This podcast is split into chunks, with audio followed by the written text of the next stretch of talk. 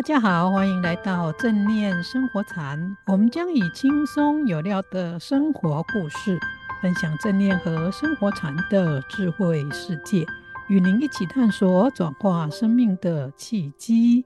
我是禅子，我是秀珍。今天的主题是禅修和慈悲观，让我赚进了无价的财富。秀珍有没有想过，禅修和慈悲观可以让我们赚进许多财富呢？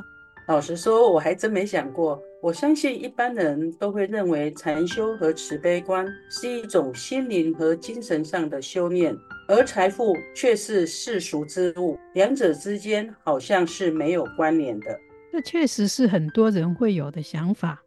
我想，大多数人会这么想，是因为我们只从很狭义的观点来看“财富”这两个字。财富还有狭义和广义之分哦。是啊，秀珍，你觉得大多数人所说的财富是指什么呢？嗯，我想大多数人看到“财富”两个字，想到的是现金啊、房地产、股票、金银财宝等等。难道还有其他东西吗？有。真的？那是什么？听众朋友，跟我们一起来想一想，除了金钱、房地产和金银财宝以外，还有什么东西是人们最想得到的？比如说，在疫情期间，或父母对子女最大的期望是什么？嗯、呃，在疫情期间，大家最希望的就是身心健康，不要生病，不要染疫。心情也可以保持乐观，不忧郁。那多数的爸爸妈妈对小孩的期望，就是希望小孩平平安安的，身体健康。对，除了金钱、房地产和金银珠宝等有形的物质财富以外，很多人其实也会希望自己子女和亲友也都能够身心健康、平安、快乐和幸福。当然，事业如果能够成功更好。所以，我们可以说，世间的财富并不是只有金钱等物质的财富，也包括了身心健康和心灵、精神上的快乐、幸福和成功等。所以，如果一个人只把金银等物质看成是财富，也就是只有从狭隘的眼光来看财富，真正的财富应该还要包括身心上的健康、心灵和精神上的快乐。安宁、幸福和成就感等等，这倒是蛮有道理的。如果一个人整天生活着病恹恹，或是一天到晚都在烦恼之中，担心这个烦恼这个，就是住在地堡豪宅，也不一定会感到快乐或有成就感。所以，禅子老师，我们节目一开始说禅修和慈悲观可以带来无价财富，就是从广义来定义财富的。指的是修慈悲观可以为我们带来身心健康以及心灵、精神上的快乐、安宁和成就感吗？你说对了一半啊，只有一半，为什么呢？其实禅修和慈悲观带来的不仅仅是身心的健康，以及心灵和精神上的平安、快乐和成就感，也可以为世界、国家、社会、公司、家庭以及个人。创造很多物质上的财富，并减少不必要的开销。真的吗？那有什么例子可以证明禅修和修慈悲观可以带来身心健康呢？我们在前面两集的节目中曾经提到，戴维森教授和他的团队研究发现，长期有练习禅修和慈悲观的人，左前额叶皮质比较活化，有着比较正向的情绪。所以他们就做了一个实验，在流行感冒盛行的季节，邀了五十位男性和女性到他们的实验室，他们分别为这五十二个人注射流行性感冒的疫苗。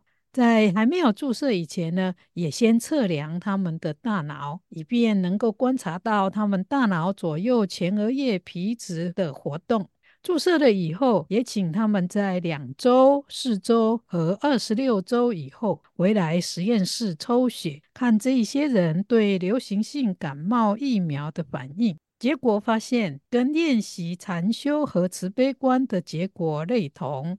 左前额叶皮质比较活化的人，免疫反应比较强；最强的左前额叶皮质薄化的人，抗体的浓度比右前额叶皮质比较发达的人高了四倍。这表示这群有正面情绪，譬如像有禅修和慈悲观的人，就比较不会受到流行性感冒的传染。哇，真没想到正面的情绪，包括禅修和慈悲观，可以有这么好的效果，还可以防御流行性感冒呢。其实禅修和慈悲观带来的正向情绪好处不止这些。秀珍记不记得我们在上一集节目中也提到过，修禅修和慈悲观好的人，因为左前额叶皮质比较活化，所以他们比较快就能够调整生活和工作上的压力，也比较少烦恼，比较快乐。记得。但我还有一个好奇的是，如果研究左前额叶皮质比较活化的人，比较能够调整压力、少烦恼和比较快乐，那这些正向情绪是不是也会对身心健康有帮助呢？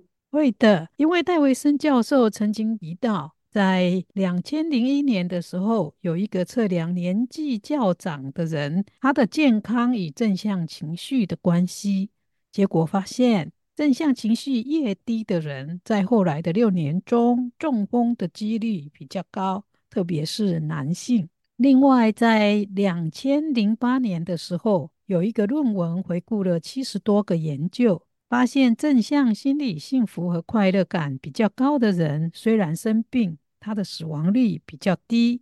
这些都和幸福感和快乐有关，怪不得禅子老师会说，禅修和修慈悲观可以赚进无价的财富。真的没想到，看似只是个人的静心培养专注觉知力，而修禅修、修慈悲观有这么大的力量。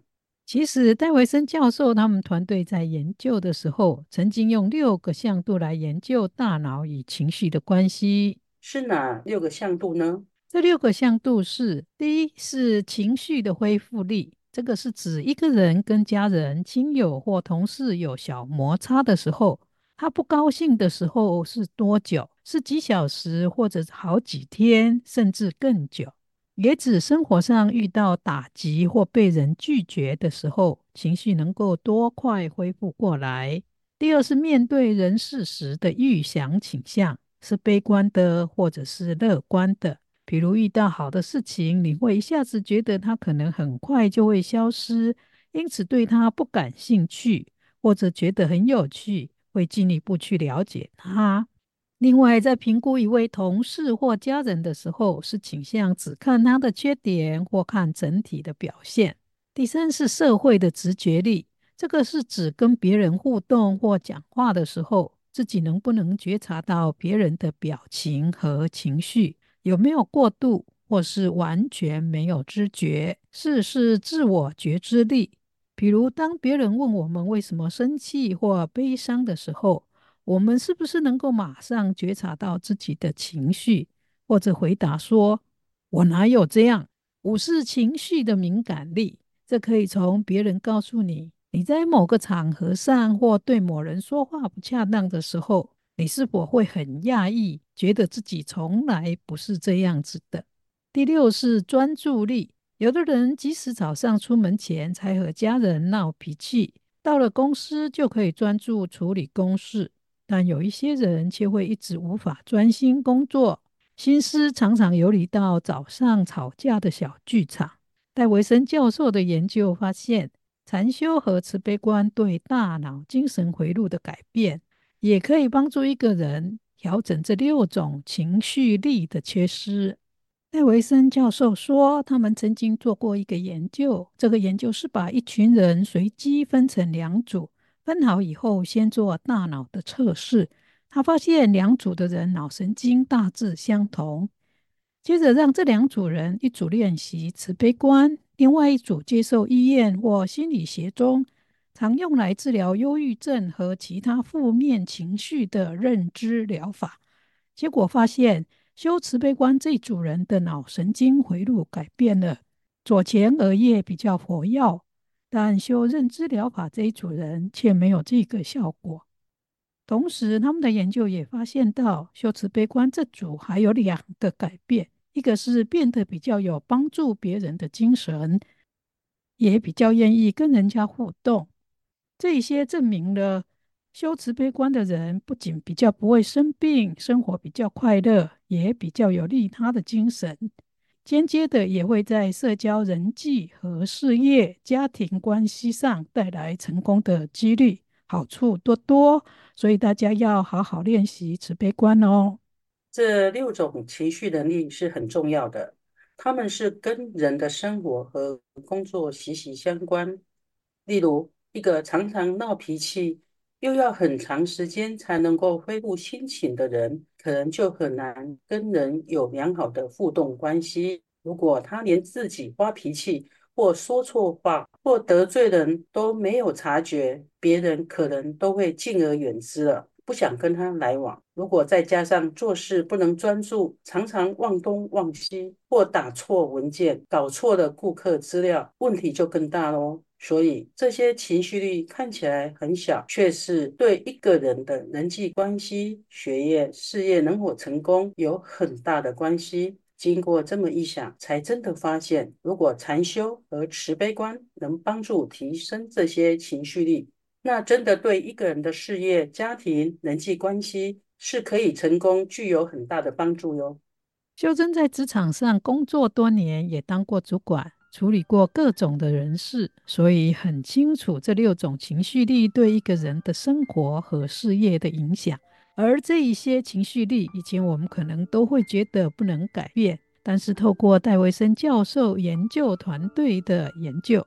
我们发现，只要有心，透过禅修和慈悲观，这一些都是可以改善的。这也为很多在学业、事业和生活上一直受到挫折的人，提供了一线希望和新的机会。这是一个有效提升生命品质，又可以让自己身心健康、活得更快乐、平安和幸福的好秘方。希望大家都能够多多的应用，每天花五分钟、十分钟或十五分钟静心禅修一下，也修一下慈悲观，相信一定可以为你创造出更好品质的生活、家庭关系和事业。在前两季的正念生活禅中，禅子老师分享了很多练习正念禅修和正念冥想和慈心观的修法，有的只要三分钟或五分钟，都是很好的开始。上次课中谈到的每日感恩的方法，也可以随时练习。如果忘了，你可以随时回来听我们的 Podcast 或 YouTube，搜寻相关正念生活禅，就可以听到和看到这些精彩节目哦。要幸福和快乐并不难，只要自己愿意踏出第一步。每天三分钟、十分钟都可以，有做就会有进步哦。大家一起努力，也欢迎跟我们分享你们练习的心得。精彩的时光总是过得特别快，我们的节目也接近尾声。欢迎大家把这个可以改变身心健康，并提升生命、家庭生活品质和事业成功的好方法，分享给家人和亲朋好友。我们下周见，下周见。